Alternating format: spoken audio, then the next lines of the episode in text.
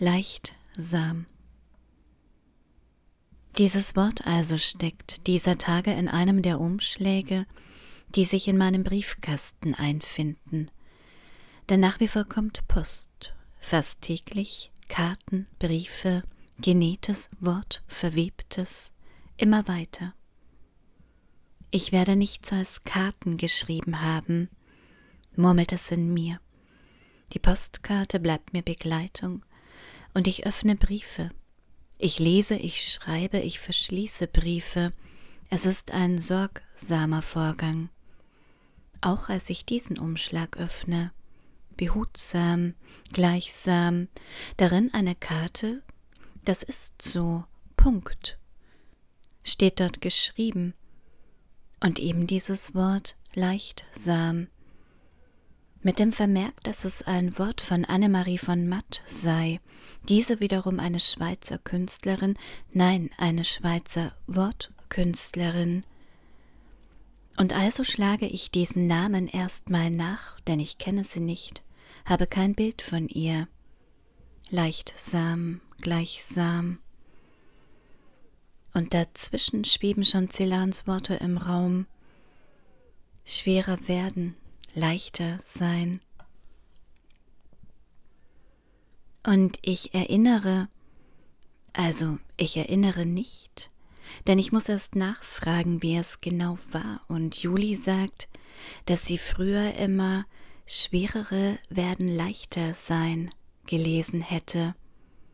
Und ich lächle bei der Vorstellung. Aber der Tag entwickelt jetzt eine Schwere, eine Lautstärke auch. Es beginnt zu regnen stark, es hagelt. Kein Schnee, kein Heu, nein, es hagelt, unbarmherzig. Und ich ziehe mich, ziehe den Blick zurück, schrecke auf, ein Blitz, der Donner schreibe entlang dem Wetter, das mache ich dieser Tage ja öfter, warum auch immer. Vielleicht wird das Wetter mein Gefährte. Liebsam, wer weiß. Schwerer werden, leichter sein. Ich aber werde weder schwerer noch leichter. Gewicht spielt gerade keine Rolle, ich werde eher schneller. Vielmehr meine Finger, wie sie da schreiben, tippen ein Wort nach dem andern. Ein Wort an niemand, ein Wort an alle heißt es bei Hans Arp.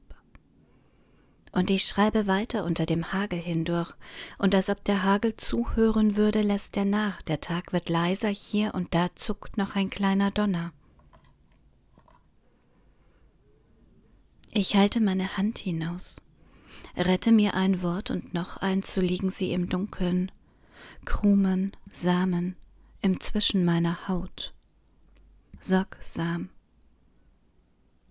und so also wächst diese Reihe, leichtsam, gleichsam, sorgsam. Und was es mit diesem Sam auf sich hat, möchte ich gern wissen, diesem weichen Suffix, wie es da liegt, erst in meiner Hand, dann in meinem Mund. Behutsam, so oft dieser Tage. Und wie oft ich es gebraucht habe, frage ich mich, früher den Kindern gegenüber langsam, sehr langsam. Und wie ich es noch immer gebrauche, weil ich selbst so oft langsam bin. Und ich lese also, dass Sam eine Rekonstruktion aus dem Indogermanischen ist, aus oder von Sem stammt. Und was Ilse Eichinger dazu sagen würde, auch das würde ich gern wissen, denn Sam ist kein Wort. Aber vielleicht stimmt das ja gar nicht. Dass es zusammen einheitlich Samt bedeuten würde, auch das lese ich. Und verstehe sofort den Samt, das Sammen auch. Und dass dieses Wort früher eigenständig war, auch das ist zu lesen, von gleicher Beschaffenheit eine Neigung zu oder mit dem Bezeichneten, wie schön denke ich, ein geneigt sein. Und in meinem Kopf neigen sich Wörter zu Gegenständen, zu Menschen, ein Zusammen leichtsam. Und wann dieses Suffix aber, dieses Sam, seine Eigenständigkeit verloren hat, steht dort nicht. Das Einsame ins Zweisame gewechselt, ein schlichter dreibuchstabiger Anhang geworden ist. Ein Zeichen dafür, dass etwas auf eine bestimmte Art und Weise geschieht, behutsam, sorgsam. Und während ich diese Worte schreibe, fällt mir Annemarie von Matt wieder ein.